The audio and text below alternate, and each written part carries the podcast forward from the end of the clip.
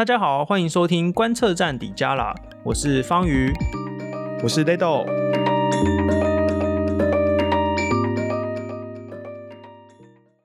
好，那我们今天呢要来讨论现在哦，其实是国际所瞩目的一个大事件，应该说是两个大事件，也就是台湾的前总统马英九呃访问中国，那么现任总统蔡英文呢访问美国以及中南美洲的这个国家。那现在全世界的媒体呢，都在问说，哎，到底代表什么意义？然后对台湾有什么影响？对于国际局势有什么影响？好，那还是首先先跟大家说一下，今天呢，我们就收集了很多的问题哦，大概有十几个问题。然后这些问题大概都是说，这几天来我们本站的成员呢，就是被国际媒体或者是国内的媒体，然后就在各种场合被问到的问题，我们也收集了一些乡民们。呃，关心的这个议题这样子，那我们就来一个算是快问快答吧，哦，就是一次把所有的这个被讨论到的问题，嗯、甚至是疑问，哦，那我们就来都表达一下我们的这个看法，这样子。好，首先一个最经典也是最常被问到的问题，就是马前总统和蔡总统他们分别的出访，对于台湾来说有什么样的意义呢？不晓得方宇怎么看？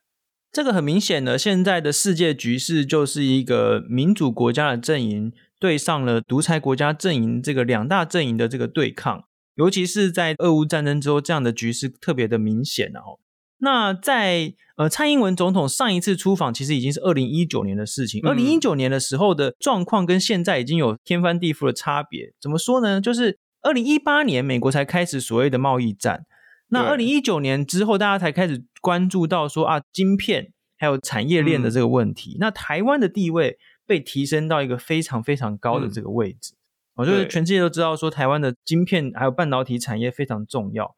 在民主与独裁的对抗当中，科技战就是非常重要的一环。那现在呢，很明显的两大阵营的对抗当中，很多国家都必须要有这种选边站的问题。那现在马英九跟蔡英文两个人出访的方向，一个在中国，一个在美国，这个就是代表了现在两大很不同的这个选择，所以就是很明显的意义，就是说台湾到底你是要亲美还是要亲中？好，那很多人会说，我们为什么不保持等距啦？哦，就两边都交往等等。哎，不好意思，现在美国跟中国的这个对抗的态势，其实是不太允许你两边都交往。对啊，这个空间已经不存在了。而且最重要的是呢，中国一直不断的说要统一台湾嘛，所以其实你是没有这一种所谓维持等距这样的这个选项。所以对台湾来说，很明显的就是一个代表的是亲中的路线，马英九；那一个是代表是亲美的路线，就是现在政府啊，就是蔡英文政府的路线。那意义大概就是这样。嗯，那从国际媒体来看的话，就是不晓得他们都怎么解读呢？就是国际媒体的话。国际媒体哦都超级关心的哦，虽然说我们最近几天我们国内的这个新闻呢，大概都是集中在逃跑的动物以及最后不小心被人类打死的这个狒狒身上，oh. 但是国际媒体真的都超关心的。那我们稍微看了一下国际媒体哦，各大国际媒体他们大部分都会写说，马英九在一片台海的紧张情势当中呢，就是访问中国，而且。大部分都大幅的报道说，马英九在中国就是喊说，所有的台湾人都是中国人哦，oh. 就是 ethnic Chinese 这样子。不过我觉得最有趣的是啊，像是路透社啊，他都会加一句那一个平衡报道，就是说，哎，其实台湾的这个民调，大部分的台湾人都不认为自己是中国人。也就是说，其实国际媒体对台湾的情势都蛮了解的，就不会就是马英九说什么就照单全收把它报道出来。就是说，因为毕竟你看。在这种美中对抗的情形之下，你跑去中国帮中国背书，那国际媒体其实都对这个状况其实都很了解，通常也都会报道说，呃，目前两岸的状况大概是怎么样这样子。我觉得这个会不会跟部分国际媒体其实都来台湾设点，然后甚至是智库，就是来台湾设点，其实也有一点关系啊。这两年没有错，这几年来真的是这个趋势相当明显，现在有超过一百个。哦，外媒记者常驻在台湾，嗯，那这个当然就是直接可以明白说，台湾现在民意大概是怎么样哦。所以说，现在国际媒体的这个报道哦，就是不会像以前一样，就是连一个台湾人不想去访问这样子。哦现在就是可以直接在台湾进行访问。对，那其实还有另外一个问题是很常在版面上看到，就是马英九为什么要选在这一个时间点访问中国？它会不会有什么特别的意义？因为现在其实很多这种猜测啊、阴谋论啊特别的多，不晓得方宇怎么看？我是觉得不需要有什么特别的这个猜测，因为他访问中国的目的很明显啊，他就是去去谈统一的嘛。你看那个马英九办公室的发言人，嗯、他们就讲说，我们就是要去了解统一，我们让学生们都可以理解并且谈论统一。表面上是要去祭祖嘛，可是你看，嗯，他去的第一天就喊说，我们中国人要一起什么伟大中华的复兴啊，振兴中华之类的，就是一个认祖归宗，然后宣誓说我们要就是一起振兴中华这样子，嗯、想要当中国人振兴中华。那其实我自己是觉得。他当然是有他自己的理念跟理想啦，但是在这个时间点，嗯、你看中共啊，中共从二十大开始哈，他们开启了一个进程，嗯、叫做民主协商。什么叫民主协商呢？哦、就是说他邀请台湾各界的政客啊，或是商界的啦，还有各界的代表去中国跟他们讨论如何统一。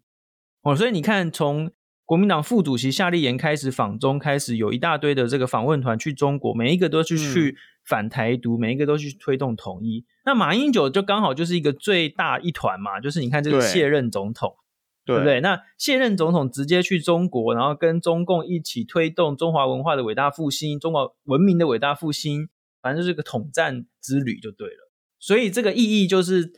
马英九他在推动他的理念，等于就是跟中共一起宣传，然后跟中共一起反台独这样子。我觉得某种程度上，是不是可以说，这群人一直去都是在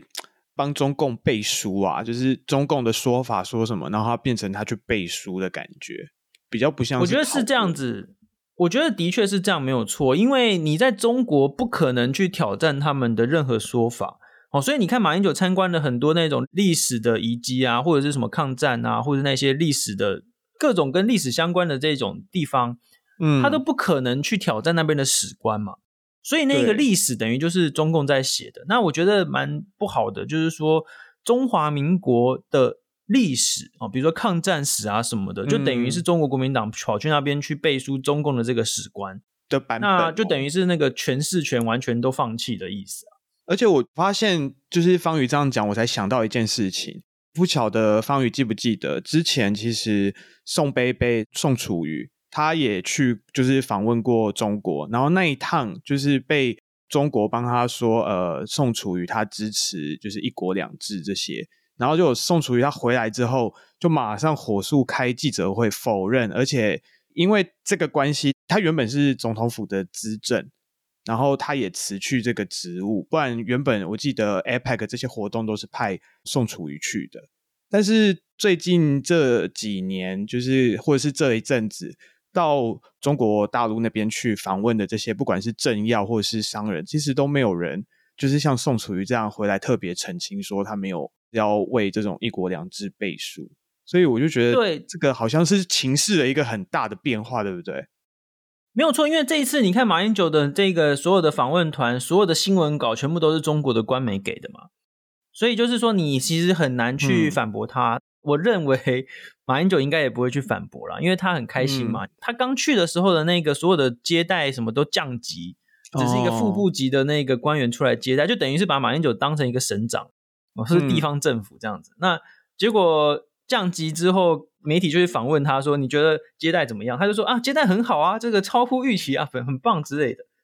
哦，就等于是中共你直接羞辱马英九，结果你还是傻傻的觉得：“哎，我们这样子很棒，我们就是要来交流这样子。”我觉得这个有点掉入了那个中共的那个统战的陷阱。那其实从以前就一直有人在宣扬，就是说，其实要多交流才有办法促进和平。这一趟马前总统去。他也是促进两岸的交流，所以这样子的交流再更多，两岸的和平就一定可以就是被确保。这种说法你觉得还可信吗？还是真的不一样了？我觉得哦，这个要先了解一下，为什么多交流可以促进和平？就是如果说交流代表的是可以双方有更多、更全面性的呃交往，以及更了解对方的话，然后呢，要有一个平等的交流的话。那这样子当然交流会带来和平没有错，可是现在两岸之间的交流，嗯、或者是所谓的国民党跟中共之间的交流是什么样？是中共先设定好了一些前提要件，就是说你来可以，但是你必须要反台独，你必须要宣称我们是中华人民，嗯、然后呢，你也必须要就是推动统一等等。嗯，这个有前提的交流就叫做统战啊，这个不叫做交流，哈哈，这个不是正常的交流。那你如果跑去中国，然后附和他们的说法，比如说现在中共还是有端出一大堆那种就是威胁利诱啊，比如说军机军舰一直不断绕台，这些都持续。那如果说这些事情都没有办法停止，然后呢，你也只是去，然后跟着讲中共希望我们讲的话，那就不叫做交流。嗯，那这个我想要 quote 一下，最近呢蛮红的意大利总理，意大利总理他在那个国会的时候，也是有国会议员跟他讲说，那我们就跟那个普丁那边多交流，我们就要停战这样子。那他就说不要把宁静当做和平，我就是说你们两边的这个交往或者各种就是停战什么的。宁静不是和平，这不是和平，就是说没有烟消的战争也是战争，统战也是战争的一环呢、啊。哦，那这个什么、嗯、中共的那种什么神圣历史任务，就是要把台湾收复的这种历史任务是不会改变的。所以我并不觉得说两岸只要多交流就一定会带来和平，因为现在的交流完完全全是控制在中共的手中。当然不是说我们就反对交流，不是，我们是要去推动那种没有预设前提的交流，或者能够受到制度保障的交流。那才是真正的交流，啊，就是比如说我们跟美国交流，并不需要有个前提，就是哎我们一定要在美国人面前要跪着，还是说跟日本交流，在日本面前要跪着这种感觉？对啊，就是平等的，就是双方就是互相以礼相待那种交流，才是真正能够带来更多的了解跟和平。可是你看，像马英九去到了中国，比如他就喊说所有台湾人都是中华人民这样子，那其实这跟台湾社会主流的思想也差很远嘛。也没有办法有助于双方的这个互相了解啊！嗯、我不觉得这样就一定会带来什么样好的效果。那其实如果说他这种怎么讲，马前总统的访问是统战的话，那其实北京用高规格的来接待他，不是应该更有效果吗？为什么刚刚说的层级啊、规格都一直降？这样不是在羞辱他吗？为什么？这很奇怪吧？这个事情的确很有趣，就是因为真的就是。依照正常逻辑来看的话，好像真的是要高规格接待他，就是营造出双方就是和乐融融那种样子，好像会比较有效。所以其实我们可以看到，就是说中共近几年其实是蛮看不起像马英九这种，反正只要不统就是独了。嗯，你既然没有办法帮助祖国统一，那你现在其实就是没有什么用的意思中共的立场已经在转变，就是说以前啊，以前你只要反台独就可以，或者你只要表达说，哎、嗯，有意愿将来统一就可以。现在觉得说，你总不能一直这样下去吧？你除了要反台独，你还要推动统一，实质造成统一才可以。像马英九现在的这种立场，就是在那边，呃，我们要互相了解，我们要互相促进中华复兴，这样等等，不够，你还是要你要有一些实质的那种。嗯，我们现在已经太过低估中共在推动统一的这个进程。过去那样子的那一种，就是两岸之间，呃，可以有部分的那种交流，其实就是那个时候中共所设定的目标。可是现在早就已经过去了。哦，相应的就是说，中国的网民其实也是对马英九一片辱骂，嗯，因为中国是没有言论自由的，所以那些能够辱骂马英九的，也都是官方授权可以让他们开放了一些空间，然后就是继续辱骂这样子哦，就是嗯，骂的超难听。中国网民几乎没有一个人喜欢马英九这样子，对啊，这个真的气氛改变的很大。可是，的确，就是方宇，你刚才讲的，让我想起，就是之前习近平才说过的话。他说，就是两岸之间的这种分歧，不能一代一代拖下去。就是，所以他其实心中是有设定一个时间表，想要去解决所谓的台湾问题。当然，我们自己不觉得自己是问题啊，对啊。没有错，他在二零一二年上台的时候就讲过类似的话哦，而且他有设定时间表，那个时候设定时间表是二零二零，嗯，所以我真心的觉得，就是说，假设我们在二零一四年没有发生所谓的太阳花学运的话呢，然后我们就签了那个服贸协议，然后我们所有的这个各行各业通通都锁进了中国市场，我们现在也不用再谈什么美国对中国队的问题，我们也不用谈什么民主国家、独裁国家阵营的问题，我们现在就是中国队，甚至我们现在有可能。没有办法再选总统了，我是真的觉得那件事情是有可能会发生的。嗯，那但是就是我们现在就是走上了不同的道路嘛，所以这个也是算是历史命运的安排啊。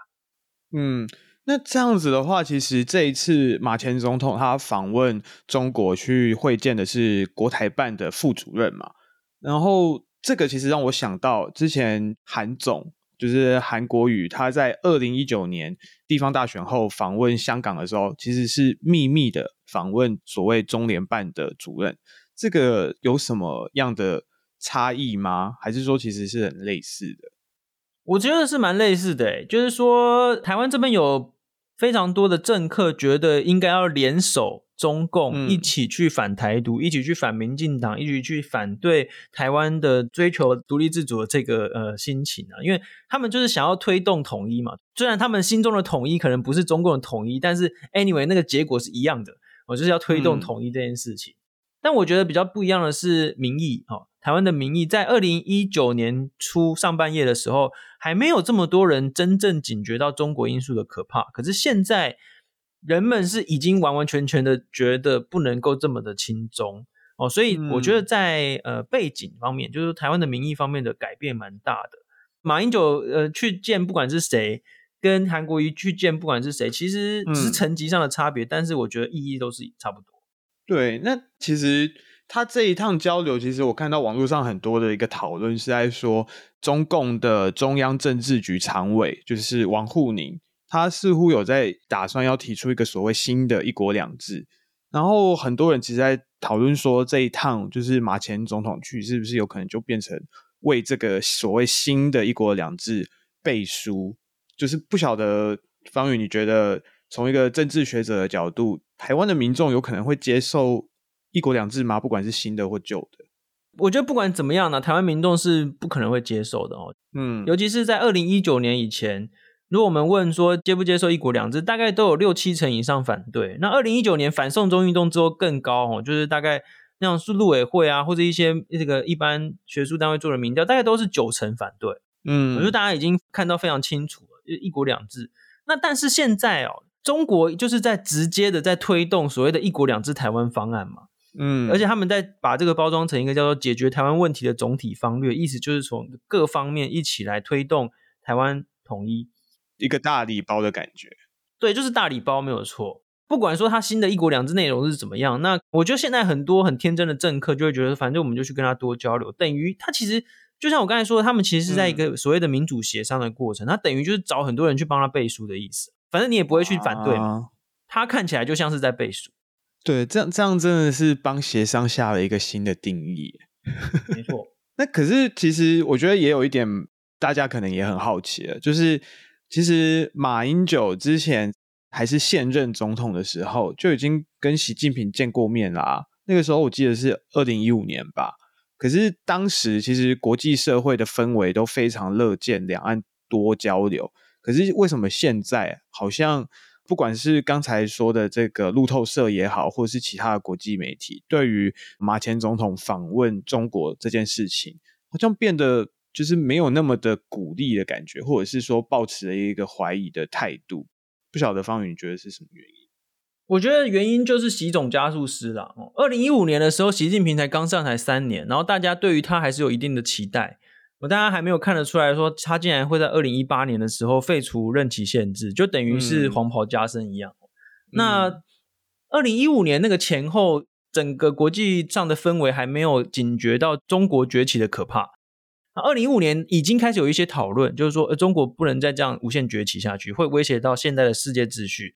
是一直到川普政府上台，然后呢，这个二零一八年贸易战到二零一九年左右呢，才开始。几乎是全部的风向定下来，就是说啊，中国的这个崛起是很危险。嗯，所以说在二零一五年的时候，大家当然会觉得说啊，这个是一个紧张的地方。如果双方领导人可以见面，当然是一个好事嘛，就等于就是可以就是双方多交流，这样就是好事。因为中国也还没展现出它的那个庞大的野心。哦，可是现在呢，大家已经知道说，中国就是很有可能对台湾使用武力，然后威胁到整个区域的和平。所以就会觉得说，你现在还跑去傻傻的去交流，你也不会去反对他什么，没完全没有办法改变中共的策略。嗯、当然，这种交流就不是一个好的交流啊。我觉得这样子的话，我刚才听完方宇的解说，我的理解是，其实二零一五年马习会的那个当下，有点类似像现在的美中关系，就是两边是紧张的，可是维持对话的空间是大家乐见的，但是。现在之所以大家没有那么的期待，不管是马前总统或其他台湾的政治人物到中国去访问或去做所谓交流的原因，是因为国际社会已经很清楚知道，二零一五年那时候可能是他觉得两边是 equally，就是两边同等的，都有一些敌意之类的要化解。可是现在的话，他们清楚明白，就是是中国单方面的想要对台湾做威胁，所以他们觉得。沟通或者是交流，好像必要性没有二零一五年那么强，应该可以这样说吗？我觉得可以耶，因为美国就是这样说的啊。美国的那个国务卿啊、总统啊等他们的外交的这个白皮书里面，都直接讲说中国就是单方面改变现状嘛。嗯，二零一五年没有那个氛围啊，没并不会觉得中国是在单方面改变现状，大家还是勉强维持这个现状嘛。可是现在中国在改变现状，你再跑去，你也没有办法阻止他。所以看看来，显然就是从各国的这种外交的，不管是白皮书或者是这种战略的官方的文件，其实都已经显现，就是很多国家都看到最主要的问题点是在北京那边，而不是在台湾这边。我觉得可以这样说，没有错。这样听起来，其实马前总统访问中国是百害而 几乎没有什么，连一例都没有。那这样子，可是我们明年不是就要总统大选了吗？就是它会有什么影响嘞？我们认为百害无一利，是因为我们从所谓民主国家阵营的角度来看，当然是会这样认为。但是其实台湾的民意还是有三成四成以上所谓的泛蓝基本盘的部分，我觉得其实是强烈支持说，比如说我们要跟中国发展更好的关系。那我觉得其实现在哦。在我们的这个民意的基础啊，就是这个架构上呢，大概有百分之三十到百分之四十所谓的中间选民，没有明显政党认同的这些选民。那其实你看中共他们最想要达成一件事情，就是说只有国民党可以跟他交流，民进党不行。然后所以之前像国民党就在说什么投给谁就会什么上战场，投给国民党就可以和平什么之类的。他们就是想要达成这种效果啦，就是说只有我们啊，只有国民党呢。可以去交流，可以达到和平这样子。那其实他们只要影响到大概百分之十左右的那种中间选民，大概就可以过半。嗯，我觉得他他们的那个目标群众相当的清楚。这就必须要靠大家多讨论，说整个国际局势是怎么样。然后呢，为什么台湾不能够走向亲中的这边？再去讲说为什么我们长久以历史以来都是在亲美的这边这样子。嗯，但是我觉得如果说要说对大选的影响，我是觉得啦，对，对国民党来说，其实马英九访中其实是不利的啊，因为这等于就是提醒了大家，中国因素是多么的重要。哦，那在二零二零年以来，其实民意对于中国因素的看法其实没有太大的改变。呃，即使说大家其实对于民进党的信任度降低，因为毕竟这个民进党执政比较久，这、嗯、七年来可能需要有很多那种地方性的那种事务啊，或者是那种全国性的政策累积一些不满。可是其实大家对中国的想法没有改变太多。嗯，这个其实让我想到，就是前一阵子，应该一个月前吧，还是前两几个礼拜，不是南投那个补选吗？那时候我记得好像蓝营的主要的宣传的 slogan 就是票投就是民进党，然后可能就是上上战场，这样也是类似像这样的宣传。可是最后显然没有如蓝营的这个愿。对，但是那个时候还是地方选举嘛。那地方选举其实大家看中国因素比较低啦，那可能就是大选当中，这就会是主要的辩论点。嗯，好，那呃，今天对于这是马英九总统他访问中国的部分，我们讨论可能就先到这里。然后接下来我们要讨论一下，就是蔡英文总统他访问美国。那其实严格来说是过境美国。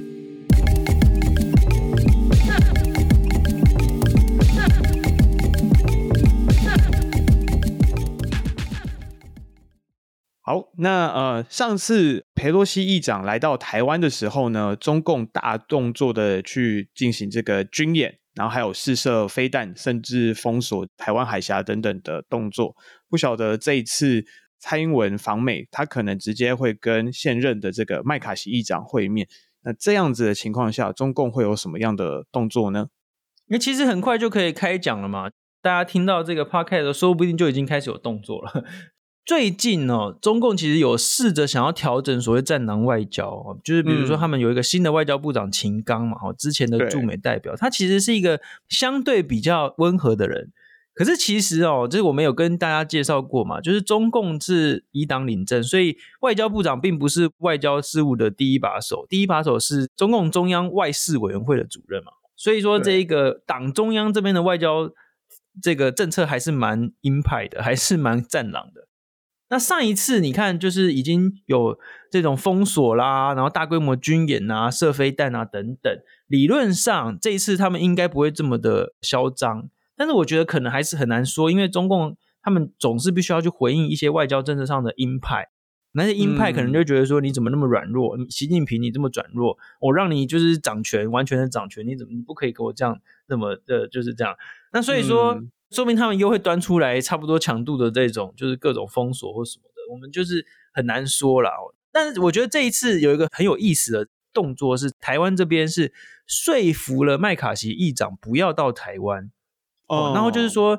之前像那个 Financial Times 他们就是有这个报道嘛，就是说台湾说服麦卡锡哦，说不要来台湾，但是可以在美国见面。嗯，在美国见面也是一个很重大的事情，因为我们的总统几乎没有办法见到这么高层级的人嘛。对啊。那但是麦卡锡他已经同意，就也就是说大家都各退一步。嗯，我们台湾退一步，麦卡锡退一步，那我们就改成在美国见面。那但是这样子就等于球是丢给中共，就说你看我们都退一步，那你还要怎么样？你还要在那边就是来闹吗？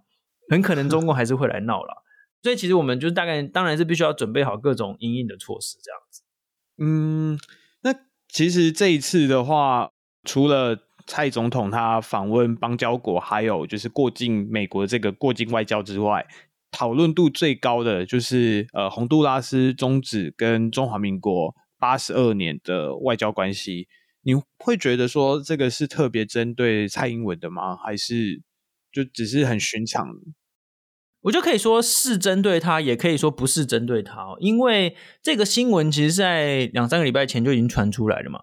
其实中共挖角台湾的邦交国是随时都在挖，不是一朝一夕造成的。嗯。就是他不会说是今天突然间要挖角这样子。平常中共对于我们的邦交国，其实非邦交国也是一样啦。各个层面的渗透都一直在进行，好，比如说他们会砸钱去收买政客、收买媒体，然后呢，去帮助各个国家盖很多的基础建设等等，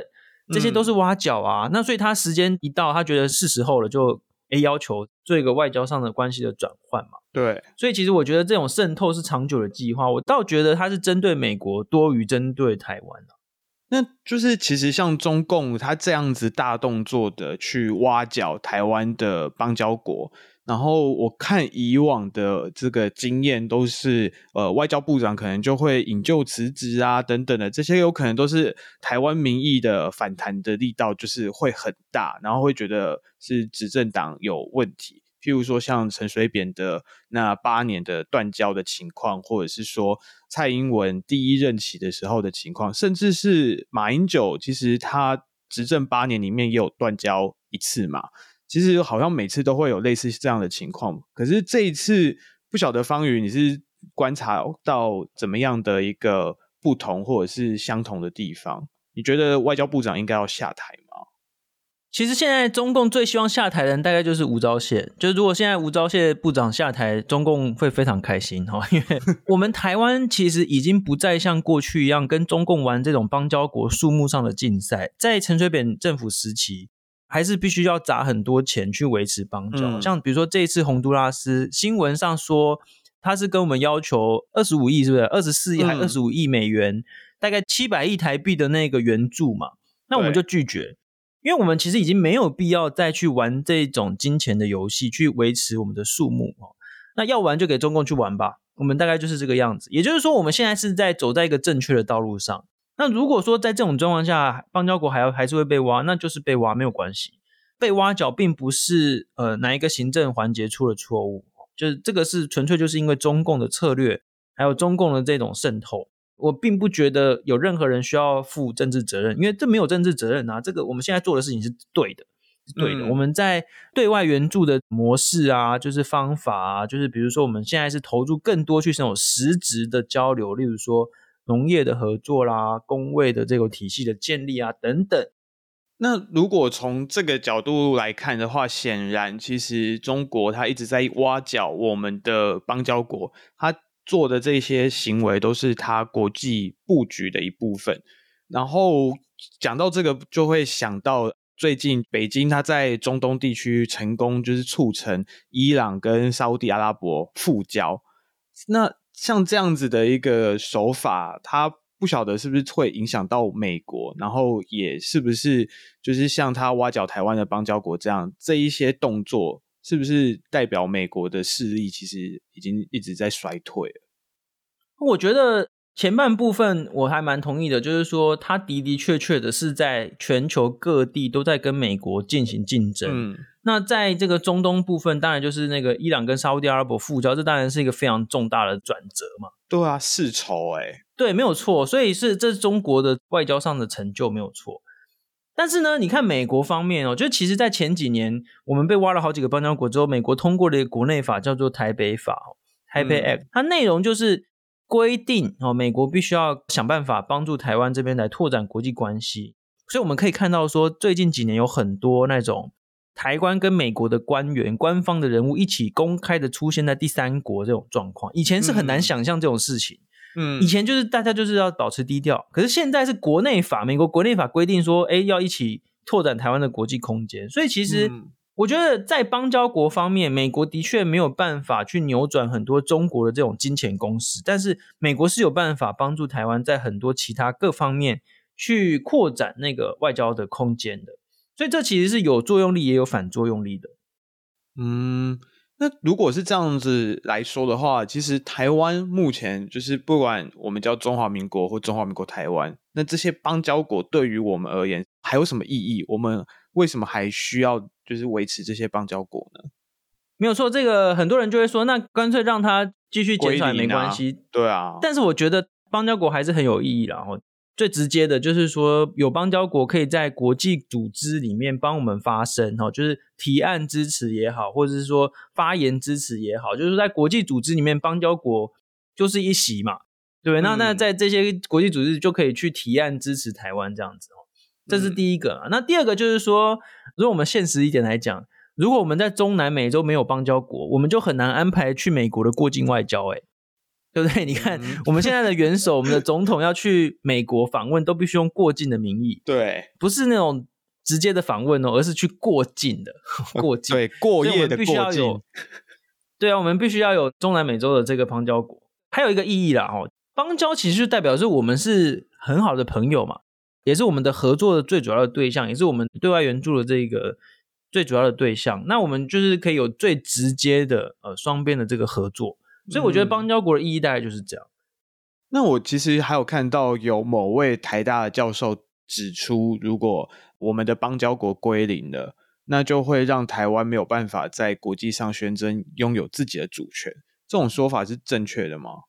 这种说法。并不是正确的，不过这个有点伤脑筋，因为这个台大教授一讲，然后就一大堆媒体就在报说啊，没有邦交国，我们台湾的主权就有问题。其实不是这样了哦，嗯、要成为一个国家有什么要素呢？有什么样的这个要件呢？诶，其实我们有一个国际法来规定哦，这个就是蒙特维多国家权利义务公约，在这个公约里面有清楚的规定，一个主权国家要有四个要件才能够成为一个国家。那这四个要件是什么呢？第一个是有固定的居民，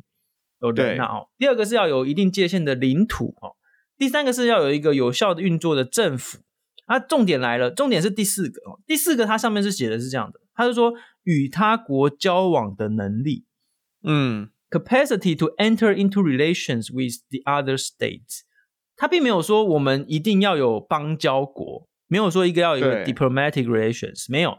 也没有说一定要有什么谁的承认，或者是这个呃这种 recognition 没有，好，它只是说你要有与他国交往的能力。那我们来看台湾有没有？当然有啊，你看我们的，比如说我们的护照，就很多一百多个免签嘛，啊、就别的国家有承认我们的护照。嗯、我们在全全球有一百多个外馆，我就是官方的那个设立的这个代表处嘛。对，那所以说这些都算是我们与他国交往的能力啊，啊，这并不会受到邦交国数目多寡跟。承认与否的这个影响，哦，所以说之前、嗯、呃那个台大教授说法其实是不尽然正确。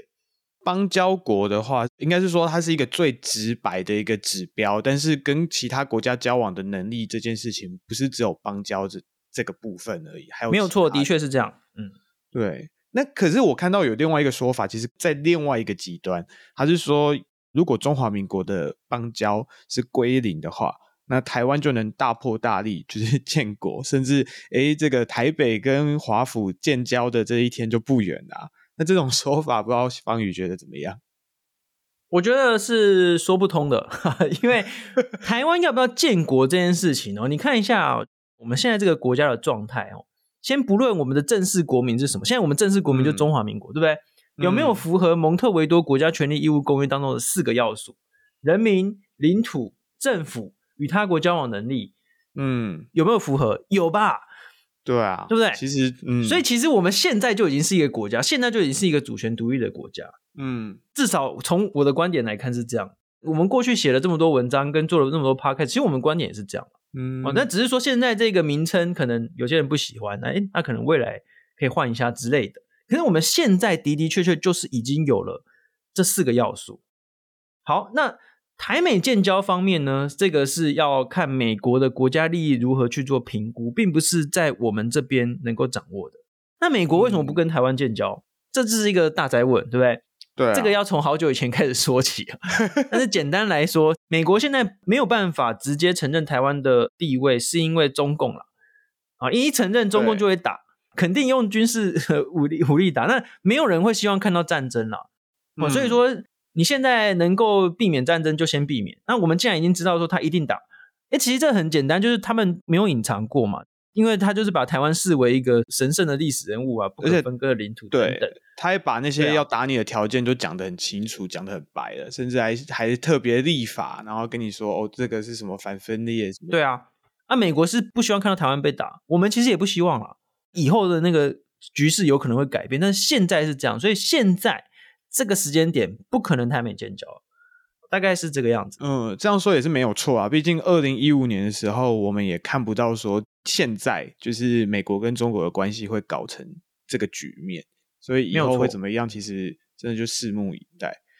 那其实，嗯，下一个问题，我觉得这个也很有趣，就是蔡总统他要出访之前这段时间，就刚好洪都拉斯跟我们断交，可是在这个时候呢，外交部就顺势宣布。我们台湾要开始接受这个双重承认，是不是象征就是我们以前这种汉贼不两立，就是中华民国、中华人民共和国，其他国家只能选一个的这个时代正式结束之外，不晓得在呃国际的政治或者是外交上会不会有什么实质的变化？哎，这个双重承认这件事情真的是非常有意思哦，因为其实我们长久以来在国际法上面都是在跟中华人民共和国争取谁代表中国啊，这个叫承，就政府承认哦。那也就是说，当一个国家跟中共建交，就代表承认中共代表中国；跟我们建交，就代表承认中华民国代表中国。在国际法上是这样子。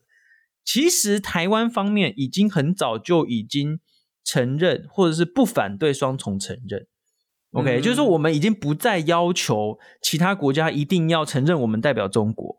，OK，我们在实物外交实务上面早就已经是双重承认的，可是我们从来没有正式宣布，应该是说上一次有人公开宣布是在二零零七年的陈水扁，但那只是一个谈笑之间，我就是 跟那个哎那个是尼加尼加拉瓜嘛，尼加拉瓜总统在聊天的时候，这一次是外交部长。在外交记者会上面正式的讲说，我们就是不反对，然后就鼓励呃各种跟台湾的这个交流，等于就是承认，而且去推动双重承认了。这这个意义大概就是这样子。那在外交上跟国际上会有什么变化呢？就是实质的变化不大，因为我们很难期待其他国家会双重承认，因为就是中共的压力啦，中共仍然不会允许别的国家双重承认我们嘛。我这是中共的压力，所以实质上影响不大，可是象征意义很大。等于就是说，现在我们把球都丢给中共，就是说，我们已经早就没有要跟你玩这种游戏了。嗯，啊，现在其他国家就是应该要由其他国家自己决定这样子。最近有一个非常有趣的案例，刚好就是那个在吴钊燮部长刚讲完双重承认没过几天，马上就有一个国家嘛，哦，太平洋的岛国斐济嘛，对不对？对啊，斐济他就改名，就是让我们的办事处从台北改名成中华民国台湾呢。嗯，这个是很少见的，我们通常都是被改掉了，没有没有再改回来的。没想到我们说一说完双重承认之后，他就让我们改回来，改成中华民国台湾。虽然没有恢复邦交，但是只是只是说他已经完全的让我们直接使用那个中华民国台湾那种正式的国名。对，哦，所以说这个就是很有趣的发展。你看这双重承认比较能够对我们带来比较多的这种国际上的空间嘛。嗯，其实说到底啊，还是要问我们自己要不要修宪嘛。因为我们现在的宪法还是一部中国的宪法，中华民国嘛，嗯、然后我们就说我们固有疆域哈，都是中国宪法，就在中国时期制制定的嘛。那只是说我们现在拿到台湾来用，我觉得最终还是得修宪或制宪然后也有人主张制宪，不管制宪或修宪，最终我们是一定要走那一步的。但是这个很难，很困难，但是我觉得还是要继续推动啊。可能是要维持讨论吧，让大家知道这件事情，这样子没有错。嗯。对，然后其实我也可以补充小小的补充一下，其实吴钊燮部长他在这一次是记者会上面提到双重承认的部分，可是其实在他刚上任初期，呃，我那时候有被他吓到过，因为现在立法院的质询其实都有直播，然后那一次我不知道是什么哪根筋不对劲，我就是边吃饭然后边看那个直播，然后我吓到，因为。吴钊燮部长那时候在接受质询的时候，有立委问他说：“呃，我们现在是不是就没有要跟就是中共去争取全中国的这种代表权之类的？”他其实那个时候他才刚上任的时候，他就已经在立法院质询的说的时候表态过，就是没有。他说他当外交部长就是没有要去争。那其实这个部分其实就是呃一种双重承认的东西了。其实我那时候想说，这个会不会？有新闻或什么都没有，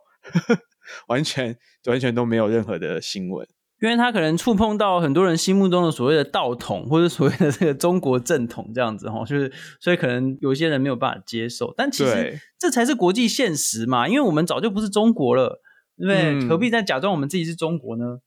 对，那其实还有一个针对这一次蔡总统访问美国会常常被呃讨论的，就是为什么台湾的总统都要访美，连总统候选人们也都拼命的想要去访美。譬如说，最近就有个政治人物就很想要去美国，可是又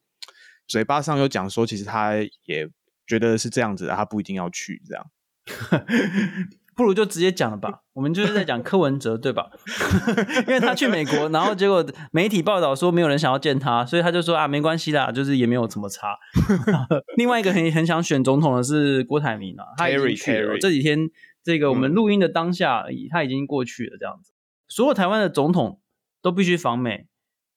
然后总统候选人也必须访美。这个是很简单的道理，因为台湾一直以来都跟美国是有非常紧密的连结。我觉得从一九五零年代以来，台湾就是跟美国紧密联合在一起。那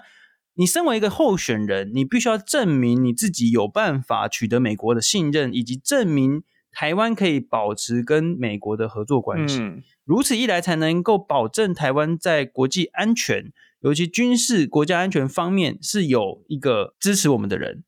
OK，所以我们所有的总统候选人都必须要证明这一点，证明你有取得美方的信任，可以保持这个合作关系等等。这个是总统候选人访问美国的意义啦。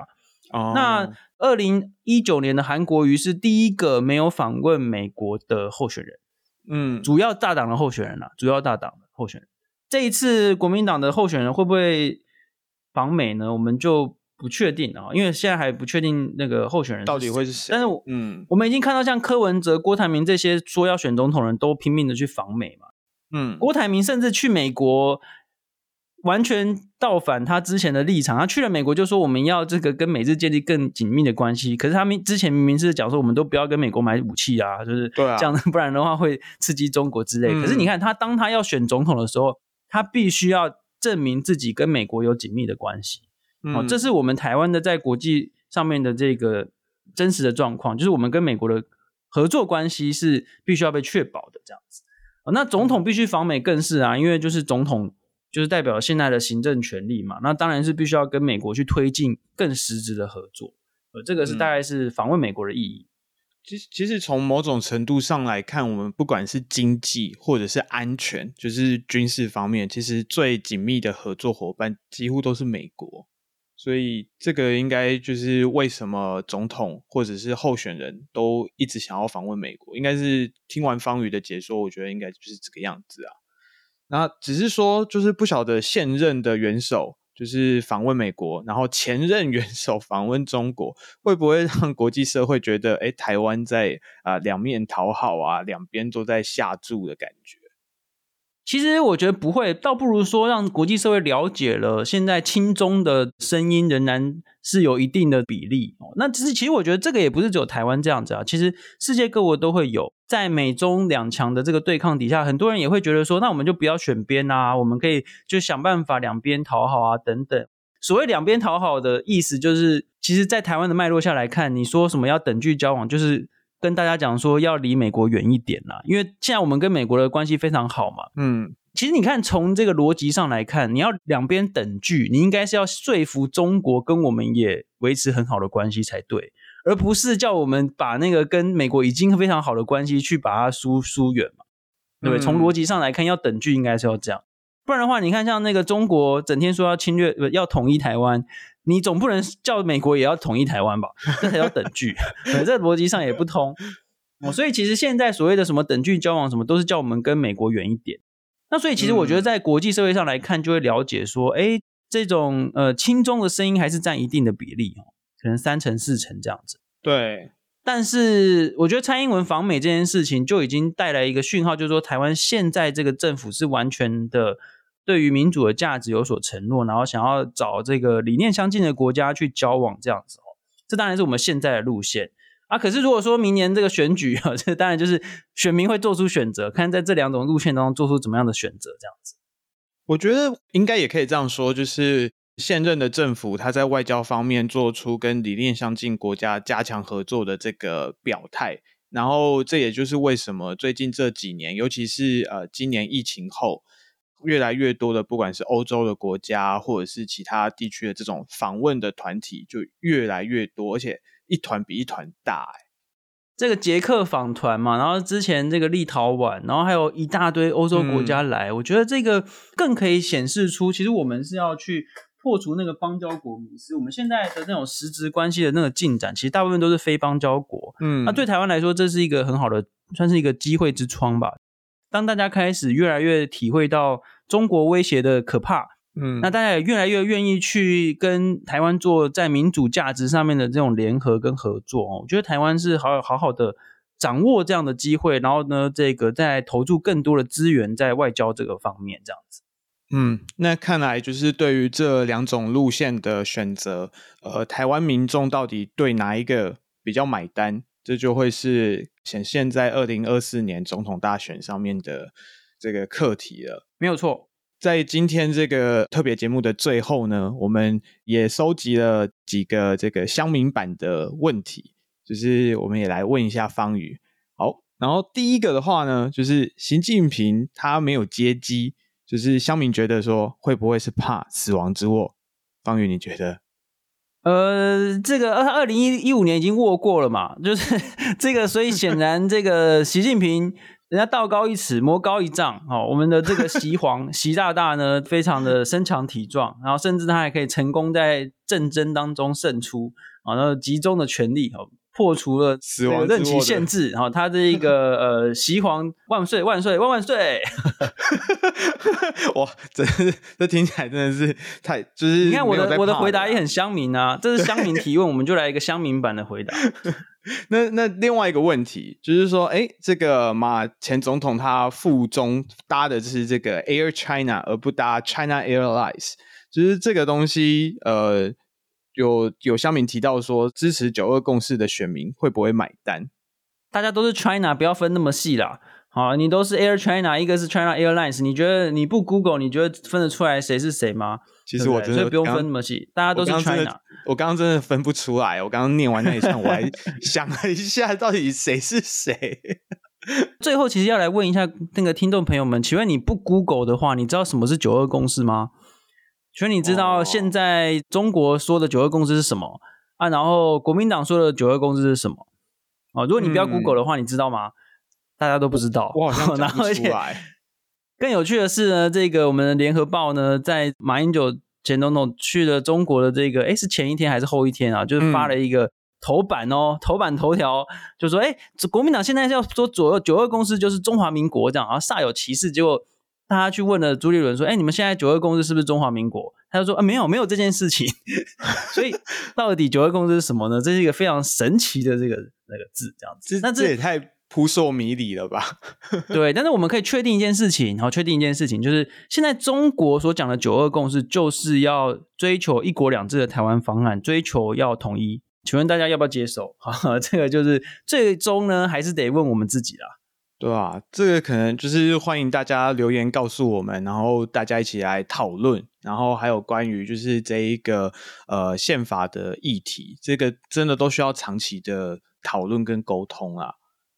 好的，那我们今天大概就讨论到这边。呃，我们在一开始的时候忘了跟大家说，我们今天录音时间呢是三月二十九号星期三下午四点，希望大家都能够有听到或者是心中的疑问都可以获得一些解答。好，那如果说还有什么其他的问题呢？嗯、那我们可以在下周的这个 podcast 当中，我们再继续为大家带来讨论。